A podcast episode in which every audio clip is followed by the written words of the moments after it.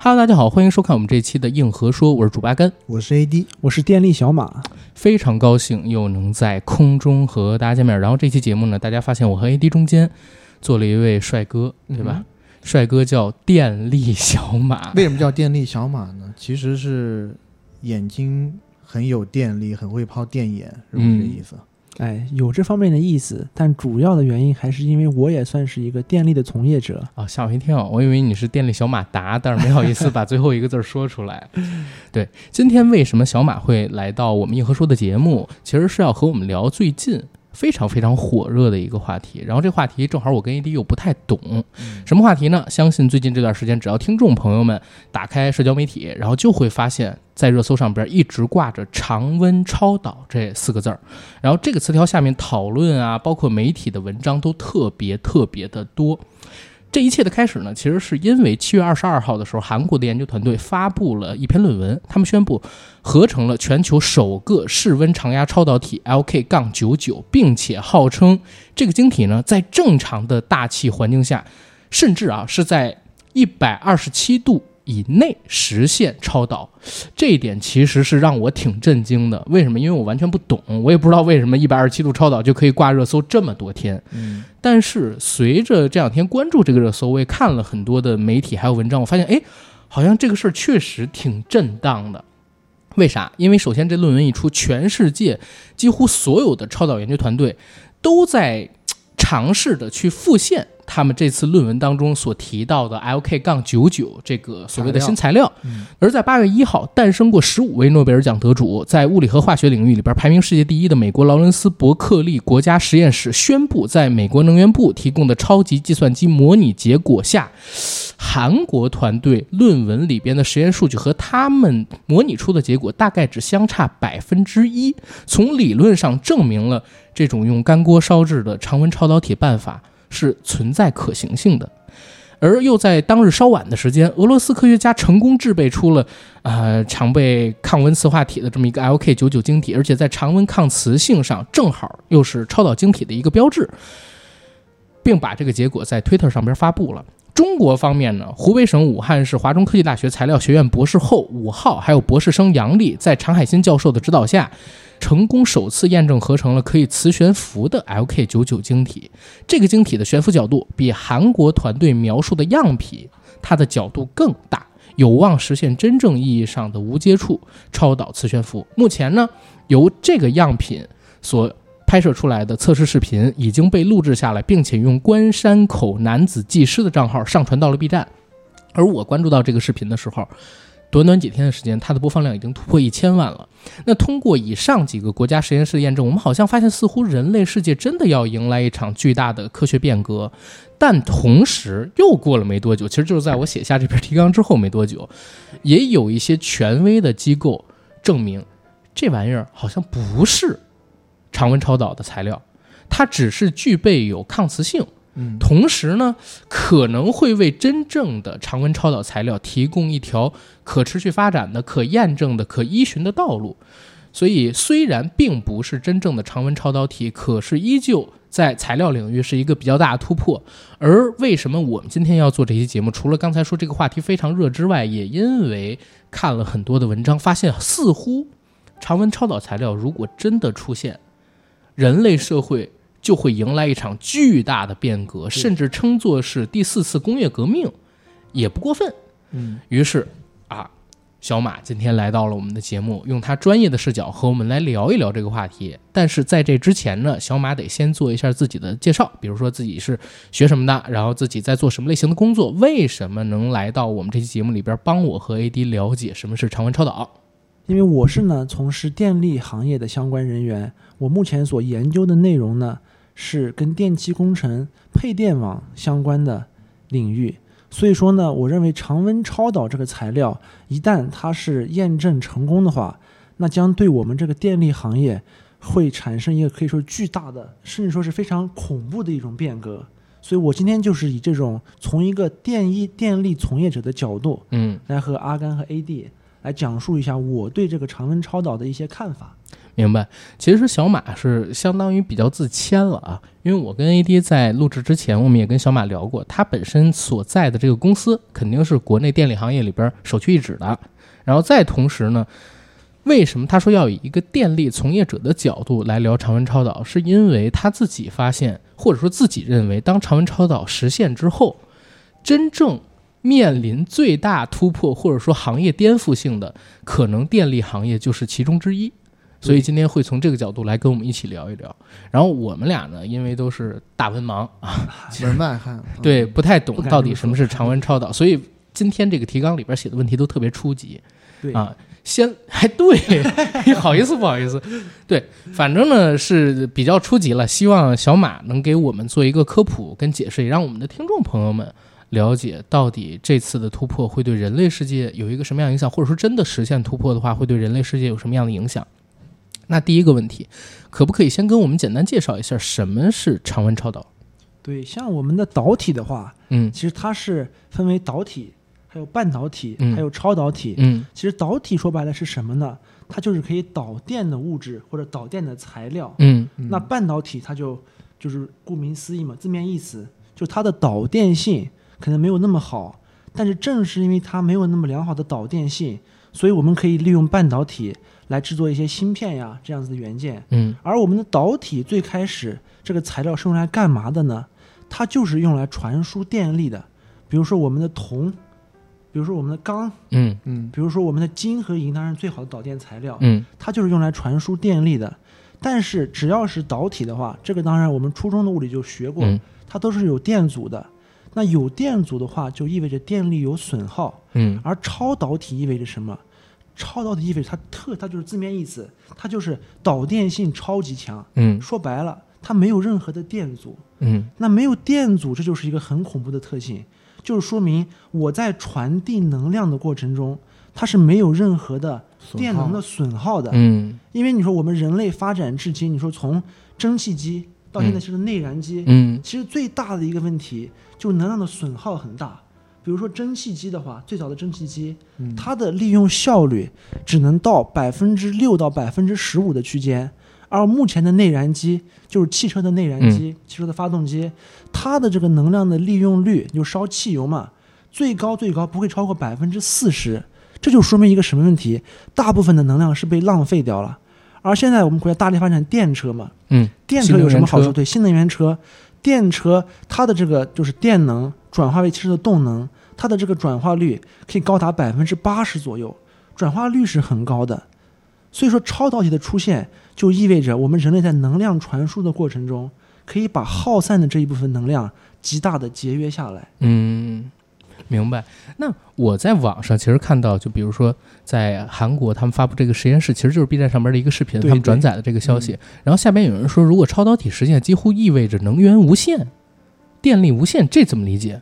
这这个我觉得倒也不是，嗯因为电力无限呢，比如说是就是可以说就是科学界前沿的这几个东西比较嗯热的，比如一个是超导体，还有一个叫可控核聚变。嗯嗯就是可控核聚变的实现，可以真正理解为是能源无限。嗯，但超导它说它是一个传播的途径，嗯，但是不是说常温超导个渠道，对对常温超导，据说不是可控核聚变道路上边必要的一个东西吗？对，因为可控核聚变，核聚变这个原理其实早在爱因斯坦时代，嗯，原理就已经研究嗯清楚了。它之所以没有实现，是因为材料跟不上。如果说现在我们这个常温超导可以实现的话，那必然是材料学的一个重大突破。当我们的材料进行突破以后，嗯那势必会对我们的可控核聚变的突破奠定一个基础。哦，所以它具体是哪一部分的材料，嗯就是会有限制呢？这个我其实不是特别清楚啊。因为我们的就是核聚变，它有一个特点，因为核就是核它分为一个核裂变和核聚变嘛。嗯嗯目前我们的核电站都是核裂变的形式。嗯核裂变它有什么就是不好的？它就污染很大，它会产生废物的。嗯，而我们的核聚变呢，它的副就是产物就是水，但是核聚变有一个很苛刻的条件，它需要超高的温度。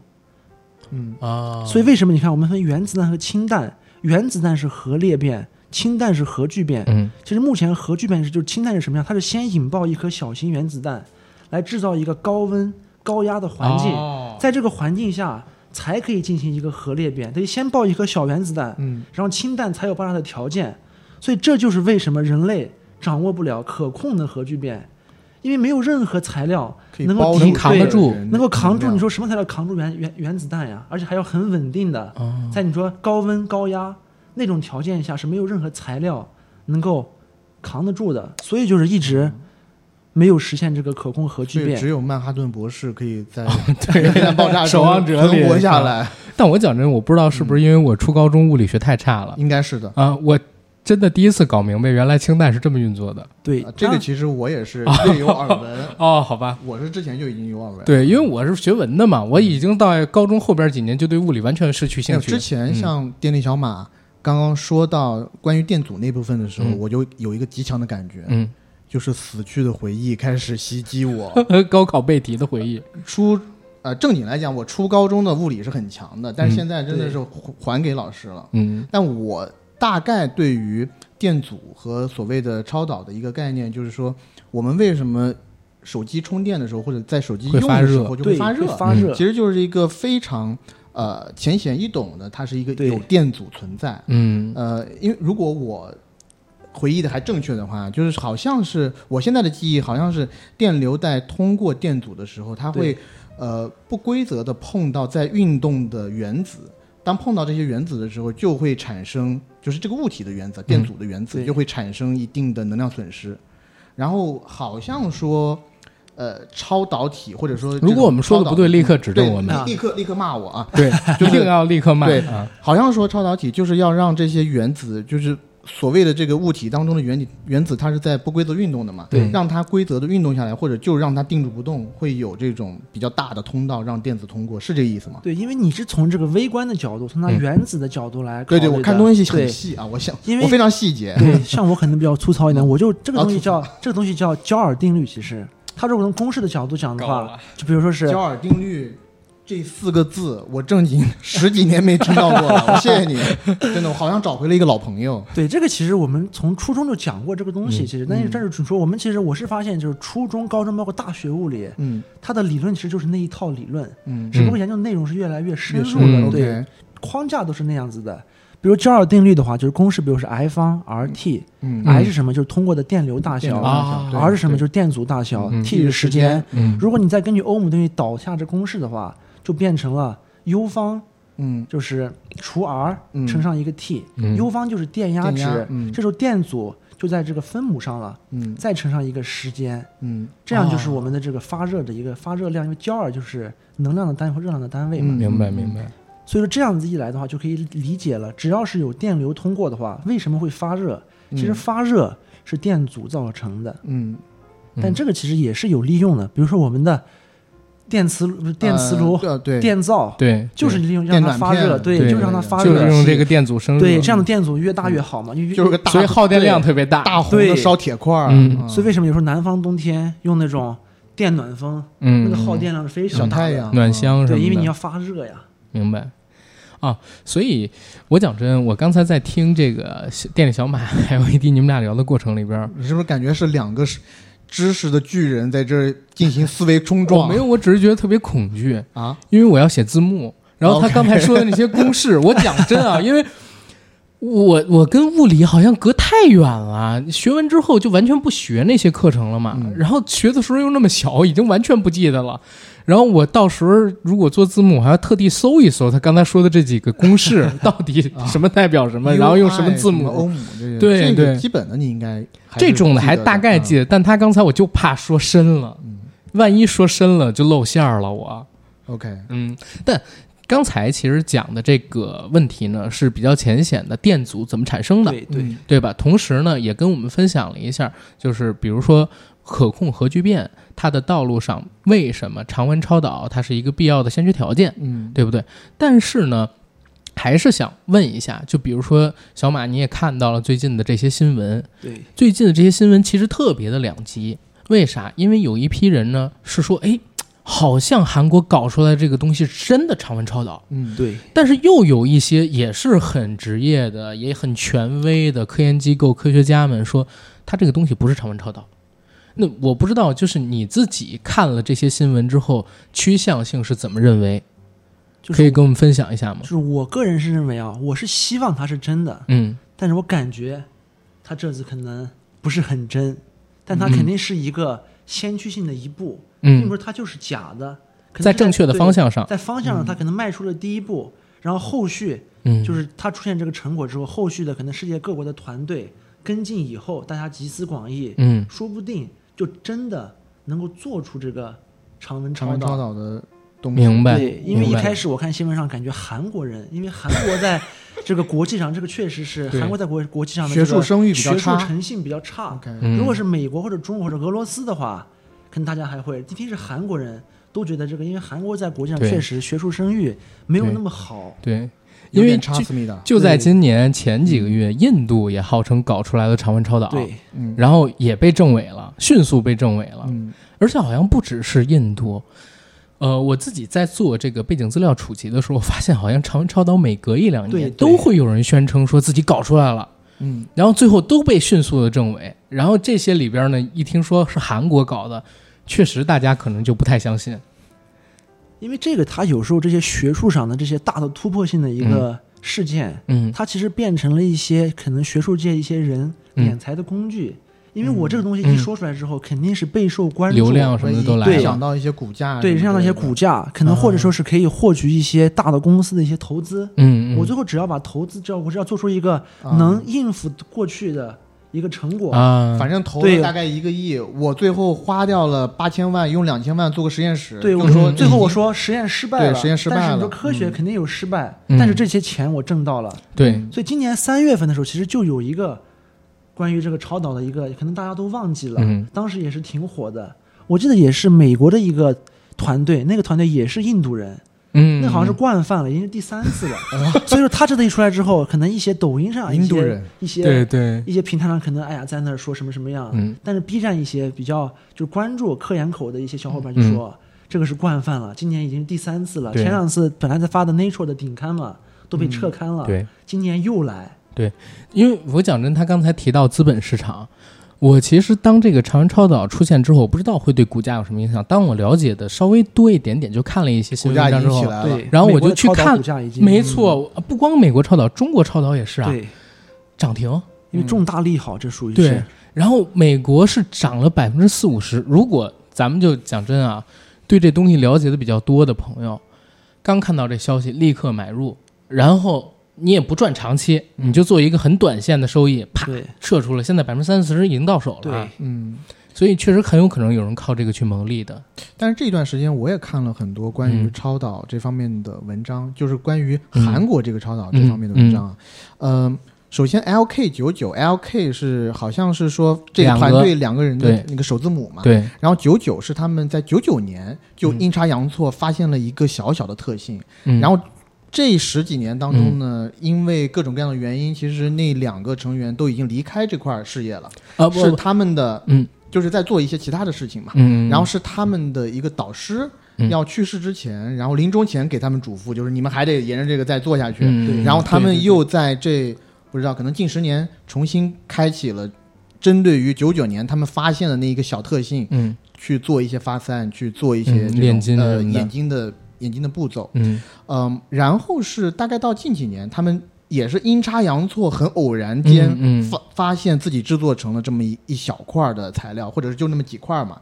是这个样子。我自己了解到的情况，首先，为什么刚才小马说大家看到韩国会觉得有一点点是不是学术造假呀、或者说学术乌龙，甚至说靠这个去牟利？其实还有一个其他原因，是很多的学者在看到他们发表那篇论文之后，就觉得嘖这个论文写的很随意。而且呢，就很马虎，很多地方啊就不够严谨，不像是一个特别特别正规、也很权威的科研机构出的这么一个论文，所以大家对这事儿将信将疑。再同时呢，就开始有人去扒韩国这个团队它的历史。你刚才说的特别对，就 LK 是一个姓李，一个姓金，嗯，对他们两个人的首字母，然后确实也是从九九年开始做这个事儿，中间儿呢，因为他们这个团队本身不是很有名儿，所以其实一直是缺少科研资金。后来是他们又傍上了，因为之前已经有一点点发现，后来是他们又傍上了韩国境内的一个学术大佬，嗯然后用他们这个发现的一点点突破跟特性吧，去和对方沟通，对方才借给他们实验室，这几年才有了突破，出现这个东西。所以呢，就是这个事儿本身就特别的离奇，而且嗯除了这一点离奇之外，还有网传的一些消息，就是啥呢？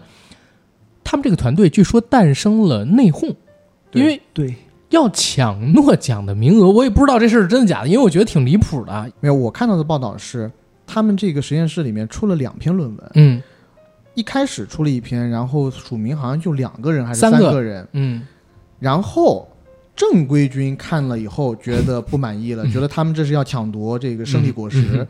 马上大概在两个多小时以后又出了一篇更长的、更详尽的论文，然后这个论文上面署名大概有六个个人，对，嗯，而且还有说什么诺贝尔奖最多发给三个人同时，嗯，对对？吧？但是他们是六个人，所以是不是之前那个论文就撤下，然后又重新上传一个六个人署名的论文，是因为这个？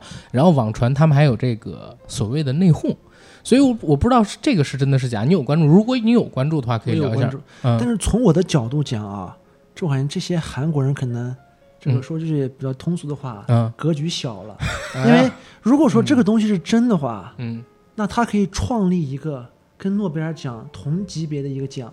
如果他是真的话，哦因为诺贝尔他是一个化学家或者一个物理学，是是他是研究出炸药，嗯，所以他后续就把自己的这一生的一些赚来的钱、嗯。组成一个基金会，对，然后每年来奖励一些杰出的科学家。嗯嗯。如果说这个就是常温超导是真的话，那他们所做出的贡献已经不是一个诺贝尔奖来能够啊衡量的了，没有必要说是为了争这一个奖，我觉得在这争破头。如果是真的话，那你只要做出来，那你们几个人那肯定是青史留名的，拿不拿奖其实是无所谓的。其实还是还是有所谓的，但是确实他们做的贡献太大六个人也发给他们了。对，对感觉这个诺贝尔奖，因为因为这个长上的确实嗯，太炸裂了。如果是真的话，嗯 太炸裂了，真的太炸裂了。嗯，OK，再一个，我还了解的它是什么，就是他们为了抢夺果实，嗯。他们发表的其实都是一些半成品，就说这个实验还没有做完，嗯。但是已经中间有人打算去发表这个东西了，所以中间就是他们的团队就起内讧了，都想抢夺这个成果嘛。嗯。于是这个实验还没完全做完，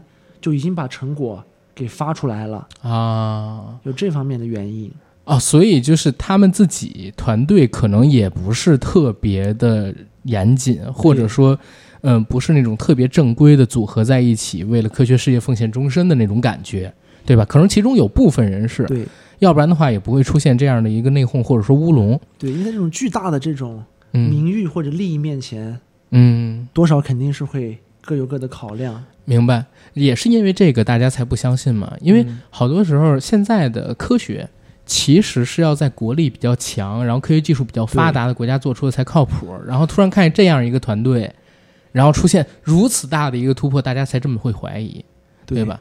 那又引申到一个问题，就是对常温超导材料的新闻为什么每次出来都可以引爆整个新闻的舆论？就像你刚才说的一样，说哇，他这个发现如果真的成真，甚至他们可以单独立一个比诺贝尔还要牛逼的奖啊！诺贝尔奖可能都不能足以评价他们的功绩，为什么会有如此之大的呃意义呢？长文超导的出现，然后也想问一下，如果这次常温超导实现，或者说如果这次没实现，但真的实现了常温超导的话，人类社会会有什么样的改变？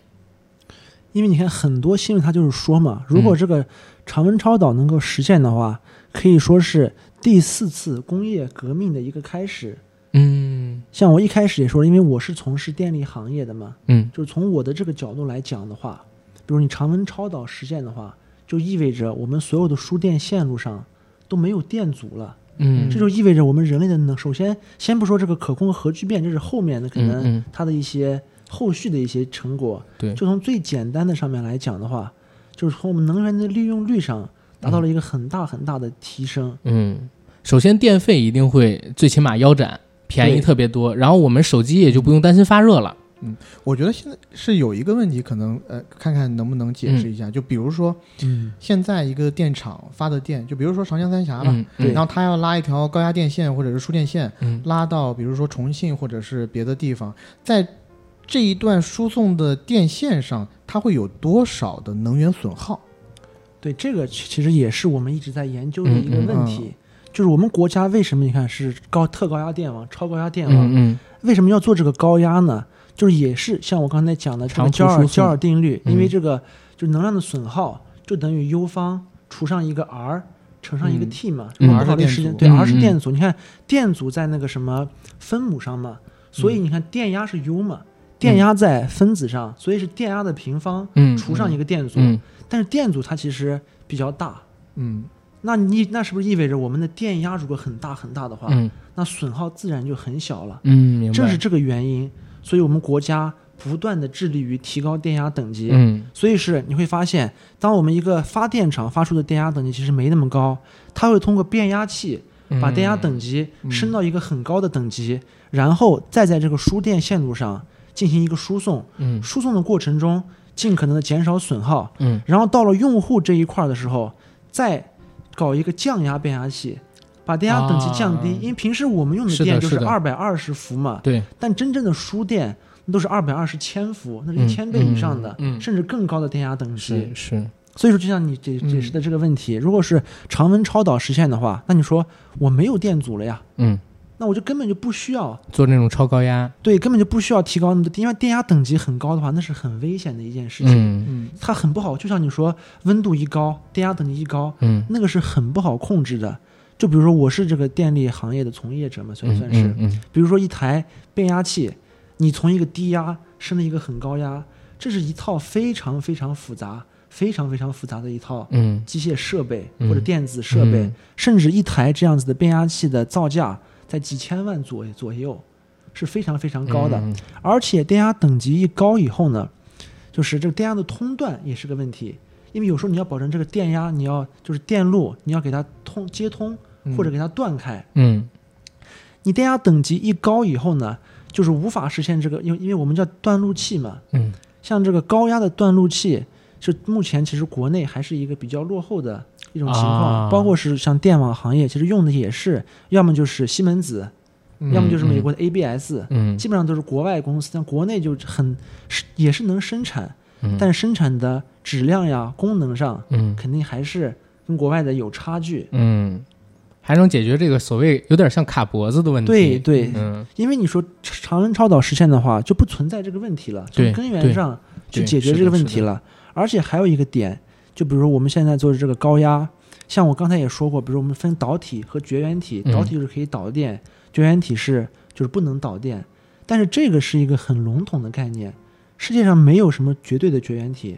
你电压等级足够高的话，哪怕你是木头，哪怕你是橡胶，嗯。我也能给你导电的。哦，哦，所以就很对所以就很危险。是嗯。是，就比如我们电力行业的话，我们叫绝缘子，嗯，它要专门去设计，绝绝子还是绝缘子？绝缘绝缘子。什么绝对绝子？他们要专门去设计这些东西来进行一个绝缘调，才来实现一个绝缘嘛。嗯嗯，因为普通的那些东西，你电压等级一高，全通了。对，全都给你就是就我就是我们叫击穿嘛，嗯就被电压给嗯击穿了。嗯就像有些时候我们的研究所有高电压研究所，他在研究什么？他就在研究材料，其实耐高压的一些材料。啊，因为你电压等级一高的话，普通的材料是根本扛不住受不住高压的。嗯所以其实我们看电网的很大的一个研究方向，就是围绕着这个高压在研、嗯嗯在研究。但是如果常规超导、常温超导出来之后，从根源上就解决了这个问题。而对，而且我国为什么建立这个高压这个输电网呢？嗯就是因为你说我国它是一个资源不平衡的，因为发电是需要能源的，需要资源的，啊是所以我国的这个在西部地区能源很多，嗯无论是这个清洁能源还是这些煤呀啥的，都是西部水，嗯嗯嗯包括水利，嗯，所以西部地区的电力非常充沛。但是西部地区，经济没有那么发达，嗯。它不需要那么多电，嗯。而东部地区沿海地区经济很发达，嗯。它的用电量需求很大，嗯。但是它自身又生产不了多少电力，所以就需要把电力给输送过来。嗯。但是你想，从西部到东部几千公里的路程，嗯，甚至可能电力都还没输送过来，在就已经消条件耗没了，上已经消耗没了，嗯。所以就跟古代打仗一样，可能后方的粮食送到前线，可能只有十分之一或者十分之二。路上的人也得对吃，所以有常温超导之后，那我从西部的电送到东部，嗯没有任何的阻碍，嗯，直接就送过来了。是，也没有能源危机什么的。对，就没有能源危机了。对，而且刚才小马说的是他自己这个行业的看法，我想顺着刚才我说的那点说，如果常温超导真的实现，于我们普通人而言，最直观的一个理解，我们手机的性能会提高特别多，然后续航也会提高很多，因为首先你没有电阻了嘛，然后手机的电量就能更经用，再同时，因为你也不用考虑散热了。嗯，你这个手机的芯片也就不用考虑散热了，对不对？那手机芯片不考虑散热的话，我就堆性能喽。我们手机的性能会无限的提高，然后顺便，我我刚才来的路上，就在咱们这个路上，我不是说，哎，怎么有这个四零六零、四零七零的显卡呀？放了好多盒。嗯，对，电脑的显卡也是，电脑的显卡也不用考虑散热了，就是说所有的电子元器件儿吧，它都不用考虑有关于电阻还有散热所带来的问题，然后芯片、显卡它们的性能都可以往上提一大截儿。这个我想给你嗯说一下我的看法，嗯就是我的电脑要实现这个计算的功能，嗯它就要用到半导体。现在的芯片也是基于半导体，但是如果说超导体实现之后，我们后续的可以基于这个超导体，嗯。因为它这个新材料嘛，嗯，基于超导体来做这种新式的芯片，那个时候可能会是是，我指的就是新的那个芯片，不是说现在的这个。因哦为对，really？对，嗯。好的，那肯定是新材料。我们现在手机这怎么可能对因为现在突然之间手机它升级呢？对。它它的发热是对，半导体的发热，但意思就是啥？如果这个真的实现突破，就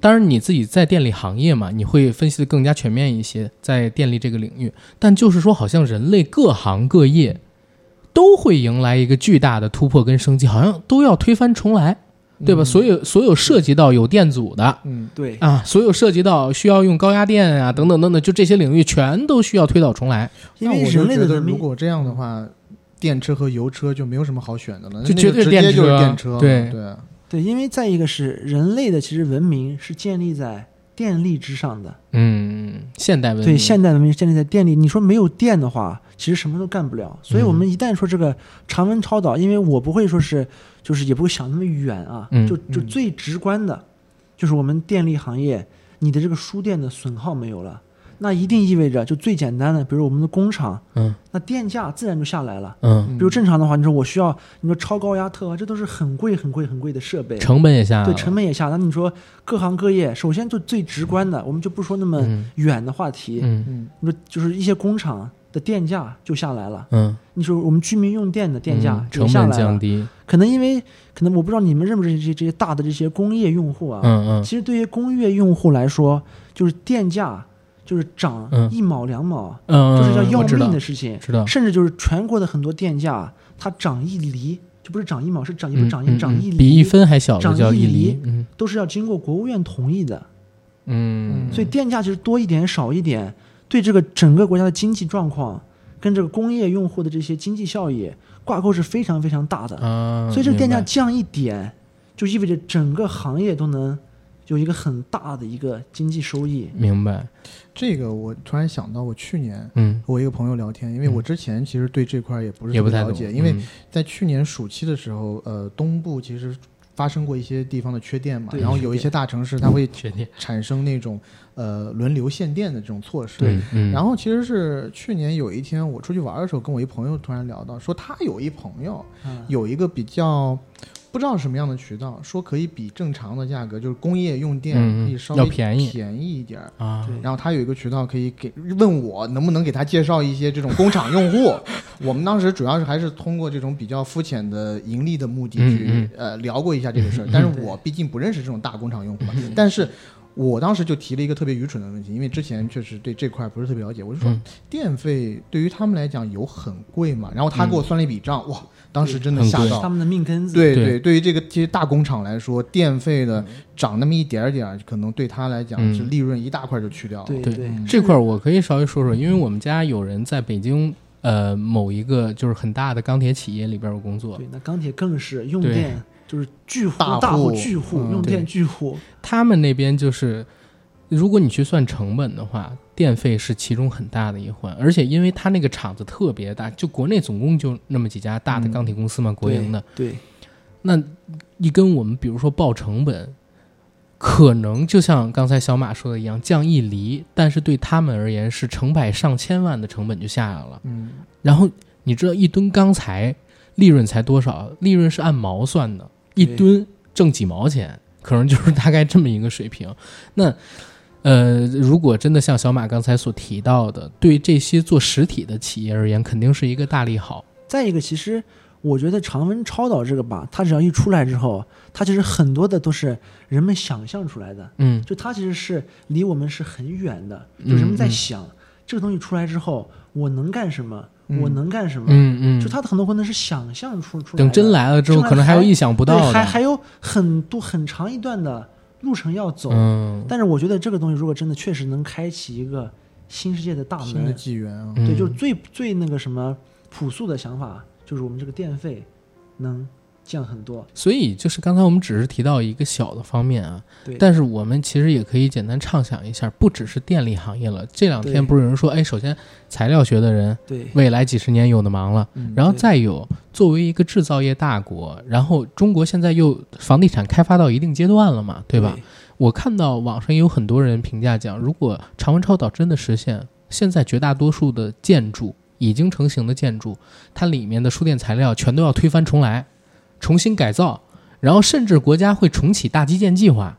它可能又是一轮几十年的高速的经济发展，因为又可以靠投资去带动整个经济发展，投资进出口还有消费，不是这个 GDP 三驾马车嘛？投资就又起来了。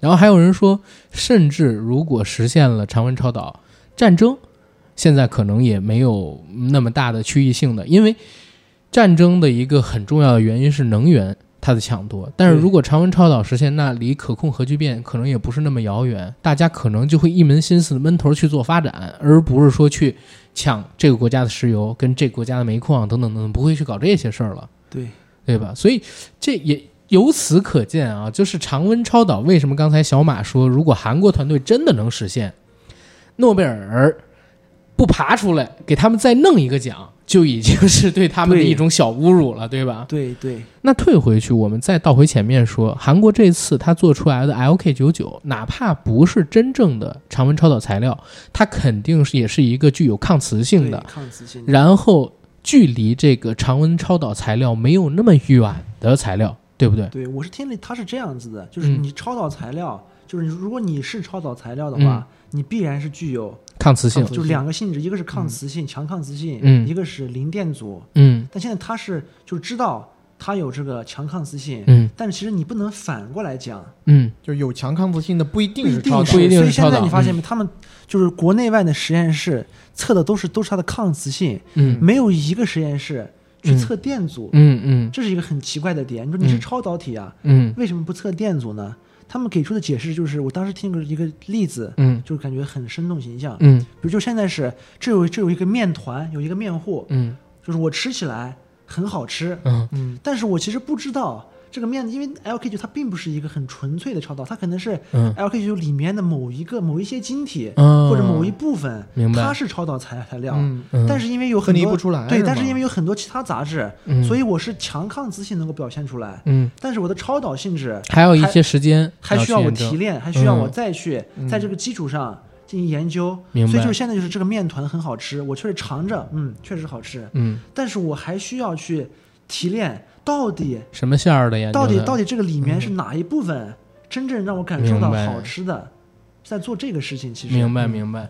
哦，所以就是现在这么多国家在搞复现，对，在搞复现，对，但是我有一在搞复现个问题因为现在看到呃所谓的这些材料学的研究，大家都说像撞大运一样，对，是嗯。然后大家都像炼金说是完完全全的有一点像是随机的一个嗯嗯。结果，嗯对。就是碰运气嘛。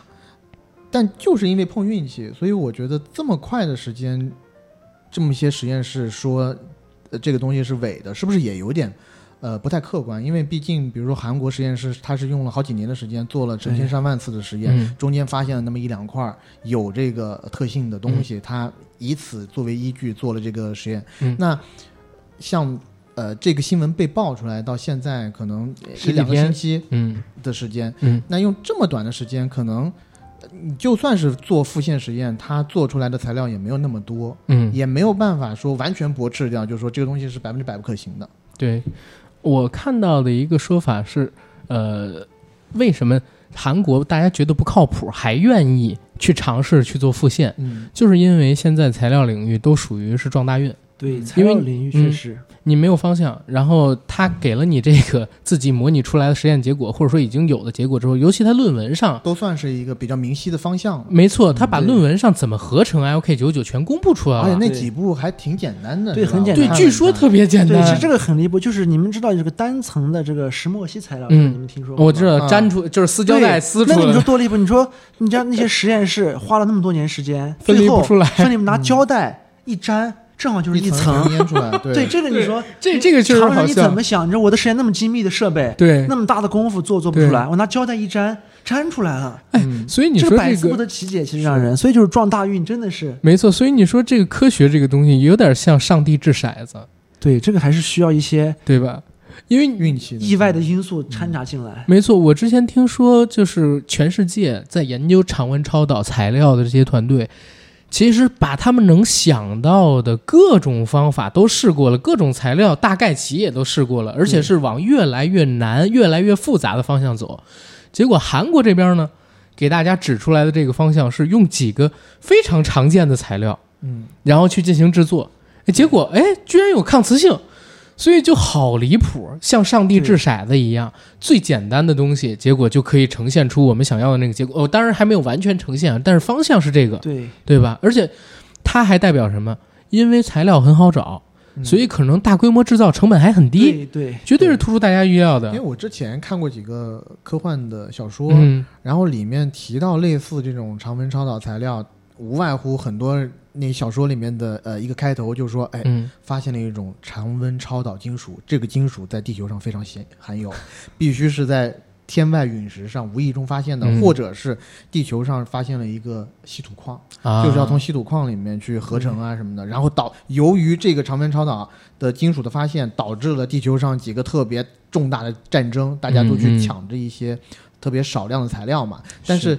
呃，韩国这个的发现就是很有意思了，因为它的所有原材料都是可以说呃，呃因为它的所有原材料几乎可以说是嗯唾手可得。铅磷什么这那的，对，是这样的。但是我也从就是也是一些网上的观点，嗯他们从这个能量的角度，其实也一直在驳斥嗯这个超导体这个现象。嗯因为超导它是意味着没有电阻，说明你电能传递的过程中是没有任何的损耗的。嗯那这那这其实就感觉听起来就是有一点违背这个熵增定律了。嗯，就是你说你能量从一个地方传递到另外一个到地方。到另外一个地方，它既然没有任何的能量损耗，嗯。那它怎么传递过来？对，谁把它传递过来对就比如说嗯。超导实验之后，我从西部把电能送到东部了，嗯。有这么大的跨度，这么大的能量从西部几千公里过来，凭什么它能过来？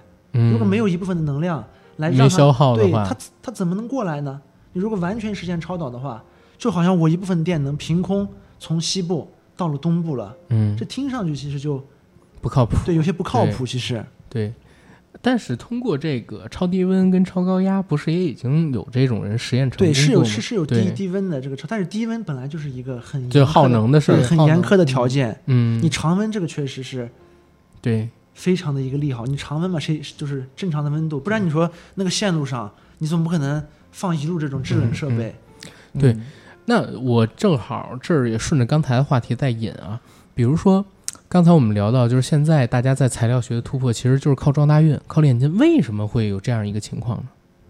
这我认为是材料学它本身嗯所它本身这个学科的特性，嗯，它所决定材料嘛，嗯就研究出一个新的材料，因为它没有一个就是明确的方向，我是怎么把这个东西这个东西制备？嗯，因为你说物质的结构千变万化，嗯你多一点少一点，嗯。物理条件不同，气压不同，温度不同，湿度不同，就不一样，它都会有各种变化。嗯。因为变量太多了，你只能就比如说是调这个参量，比如说你看你的这个装置嗯。就四个可能参量，对。那你就调，你总反正总能够全试一遍。嗯。但是材料那么多材料，那么多物质，不那么多条条件，那么多组合，嗯。组合数太多了，你保不齐就是哪种组合嗯。哪种组合就会有一种新的特性出现。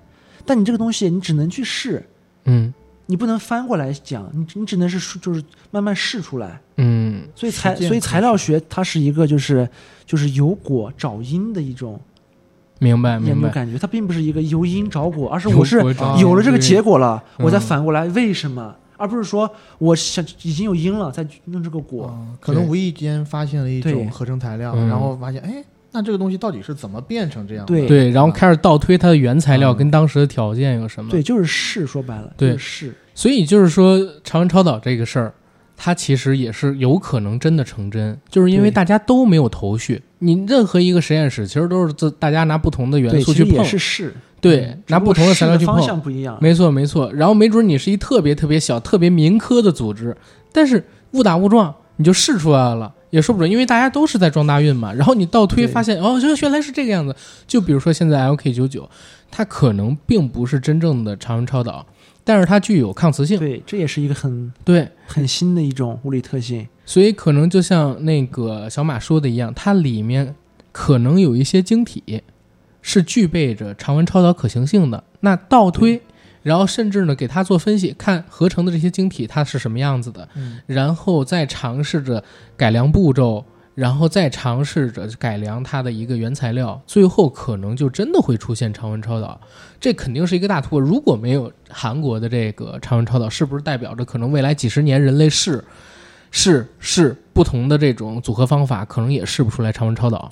对，因为韩国它这次确实是，就是已经把这个强抗磁性嗯。是验证了，对。这其实已经是一个大突破。像你说之前今年三月份的时候，嗯。那个超导体其实就没有什么能拿得出手的东西来，嗯，就其实我感觉有有一点这种骗人的对骗人的。的感觉，但是韩国这个确实它还是有那么一点成果，确实能够展现在是不是它的这个悬浮性，嗯，嗯。确定它的材料，你看它是一个悬浮角很大的，其实对那已经是一个很大的一个突破了。对，甚至我看到有人复现的那个是完全悬浮对，的。捷就是捷克，但特别小对对对捷克的 LK 九九是完全悬浮的。对，但是可能那个抗磁性晶体更纯粹一点。那那我问一特别蠢的问题：如果他们研究出来这个东西，虽然不是常温超导，但有这抗磁性，配得上诺贝尔奖吗？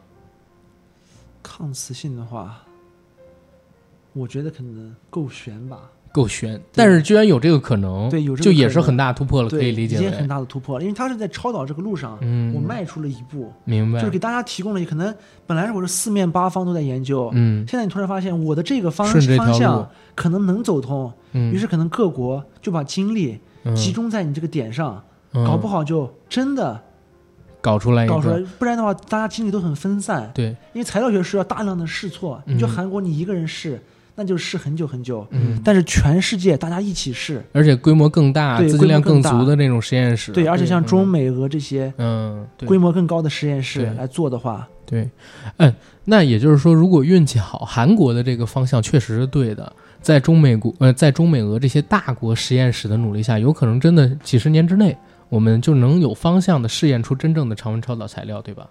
对，是运气就是比较乐观的情况下对，乐观的情况下，但也有一种情况就是这玩意儿只具备抗磁性，只具备抗磁性，但是大家都往这方向使劲，反而蹉跎好多年。对，也有也有这个可能，因为 科学就是一个试错的过程，尤其尤其材料学嗯，就是一个试错的过程。你能试出来那好，那试不出来，那你也不能怪人家。明白，所以就是未来如果真的能够成功，特别的美好，但是还是需要不停的人去尝试。但是我我自己这两天因为一直在啊、搜有关于常温超导的这个东西，我很希望我有生之年能看到这个超导材料的出现。对，因为我感觉就比如说咱们现在国内经济发展也到一定水平了，到了一个瓶颈期，对，啊，我们这代人活得很辛苦，然后可能还不知道辛苦多久。但是如果真的，为什么这次常温超导材料，比如说这次相对而言比印度那要靠谱很多嘛，会引起全民的关注？其实大家都是觉得，如果这玩意儿能成真，对，大家的生活不会像现在过得这么苦，不用担心。就是几十年内自己会不会失业，因为肯定会有大量的工作岗位缺口什么的看。到了新的希望。对，而且我看一个那个呃，呃应该是报专业的那种那种博主，嗯嗯。就是高考博主啊，对或者是考研博主，对他就会说 雪峰老师，之前几大天坑专业之一，好材料。就有材料生化环材嘛，对，嗯土木工程不算吗？之后就会变了。啊，材料可如果真的这条路搞嗯通了，或者说它是一个方向的话，那材料学可能要一跃成为最火的专业之一。未来几十年最火吧，嗯起码几十年一个大的往上爬的阶段是化学也是，对对化学做这种东西必须得学化学。对对所以它这个改编是方方面面的。但是现在来看的话，可能没有那么乐观。虽然并不是一个纯粹的学术乌龙，对。但好像离真正的成果还比较遥远，对嗯对吧？但是最起码让人们看到了一个新的希望望，因为嗯。目前其实我们的一个科学框架都是在二战之后的框架，嗯，并没有什么一个质的一个飞跃，没有一个都还是在那个框架里面在做一些在做一些发展。真正一个什么嗯。特别新的东西，其实你找不出来一个特别特别嗯。新。就像《三体》里边说的，物理学这棵树上边比较靠下的果子已经全摘完了。对嗯，嗯，对，就是我们的这种经济，就是我们的物理学这块儿，嗯其实已经很多很多很多年没有一个大的突破了。嗯，真正还还是老一批那些人的成果上，在他们的成果上进行一些拓展，进行一些发现。嗯，甚至如果说就是常温超导材料出现，甚至会引起整个物理学界的一个高速向前迈进的突破阶段，是吗？对，因为它学科，比如说感感觉好像碰到天花板了一样，嗯，只要你能撬开一个口子，哦，那剩下的其实就各个学科，它只要有，因为它这个超导材料不光限制的是材料学，各个行业嗯其实都能够利用这个材料来给自己的学科提供一个新的思路。其实，明白了。因为一因为一种新材料的产生，势必会给各行各业都带来不同的影影响。我可以用嗯新的材料，新材料具有新的性质。那既然有新的性质的话，那是不是我们的很多东西都可以把旧的理论来推翻？就比如你说的这个芯片，嗯，之前我们都是半导体芯片，对，那现在我们是不是可以尝试着超导体芯片，对超导体芯片，嗯，包包括量子计算机的普及什么的，包括我我们的现在的这些航空发动机，嗯。其实航空发动机还是内燃机，嗯。只不过它就是效率更高，嗯，它的空气的流速更大，嗯。燃烧更剧烈、更充分，但还是就理论嗯还是那一套，嗯，只不过这个设计的越来越好。嗯但是有这个新材料之后呢，我是不是可以做一些改变呢？是是，就包括我所说的真正，其实真正的第四次工业革命应该是由这个可控核聚变来产生的。嗯但是可控核聚变这么多年，其实也就是被这个材料给限制住了，因为没有任何一种材料能够扛得住那么高的温度嗯，跟压力。嗯，明白。但是如果这个实现可控核聚变，就是在路上了，对，在路上了，嗯也算是不能说完全就是超导实现就能实现可控核聚变，但最一个大起码进步。可以提供一个新的一个方向，可以提供。哎，明白明白。我想问一下，比如说咱们合肥的那个所谓号称人造太阳、人工太阳，对那个是可控核聚变对，吗，那也是可控核聚变的一个实验，一个实验。嗯 OK，对嗯，它是就是可控核聚变，其实现在就据我所知，之前是现在好像只有中国嗯，跟欧洲在做，现在这这最早是中国，好像美国也在做，就是大家秒数其实都是在控制在大概一分钟，现在极限好像就一分钟还是一百秒，我忘记了。因为这个东西太耗钱了，这个东西，嗯然后它是一个就是有有句玩笑话说，可控核聚变什么时候实现？永远是五十年以后。就是当时这个东西刚出现的时候，就是问科学家这个什么时候能实现，嗯说的是五十年以后。现在都过了六七十年了，一问还是五十年以后。这还真是，因为我们看你看那个以前的小说《基地》什么的里边，他们，其实就已经有阿西莫聊到，夫写的，对，对就已经聊到可控核聚变了。那是多少年前？好像六十年代写的科幻小对，说阿。西莫夫那个基地系列我也都看过，觉得对，他那个思维就很超前，他对他的很多，比如说是一些反重力的东西，立场防护罩，嗯，真的嗯那个年代来说是很超前的东西。对，哎呀，我也期待着，就是长安超导实现之后，我们有生之年能看见有飞的车，对，到时候真的的不用考虑真是内燃机这些汽车了，就绝对都是电车，对吧？马力也强，然后续航也久，对，对，因为电池效率太低了，电对电池的效率，真正你说我们的化石燃料燃烧的话，你的利用率就百分之四十，嗯。一小半嘛，嗯。一大半其实都是温室气体啊、散热啊啥的，嗯嗯，浪费掉了，根还本利用率低的。环境保护也是一个大的对，环境保护也是一大，嗯。因为你说化石能源这个总有用完的一天。对，对，所以啊，所以今天其实小马过来给我还有 AD 解释了很多的问题，因为我们两个人说实话，他以前好歹还是学理的，对吧？啊但也有十几二十年没见这些老朋友了。十几年吧，十几啊，年好吧，嗯我是一一一直都对文科感兴趣，我物理对物理化学成绩其实说实话那会儿就比较差，嗯要不然为什么选文呢？所以啊，这个时候有小马过来解释了我们两个人想了解的问题，然后也相当于给我们想了解的一些朋友做了一个比较简单的科普。然后可能我们这期节目做的时间不是特别的久，但是我相信里边聊到的一些问题还是大家会比较感兴趣的。嗯然后今天我跟 AD 非常感谢小马的到来，然后这期节目到这儿就差不多可以结束了。嗯，最后的最后啊，一句话作为收尾，什么收尾？脚踏实地，仰望星空，展望未来，美好的明天在等着我们对。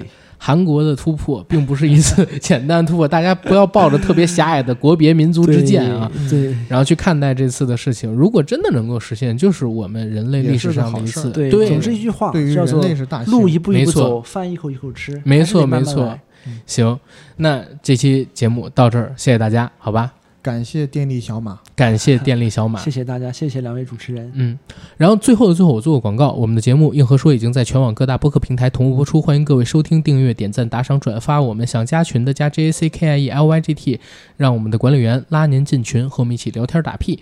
想了解节目最新动态以及主播生活动态的，请在微博搜索“硬核班长”以及 “AD 钙奶爱喝奶”，关注我与 AD 的官方媒体账号。好，本期节目真的到这儿，拜拜。拜拜。拜拜。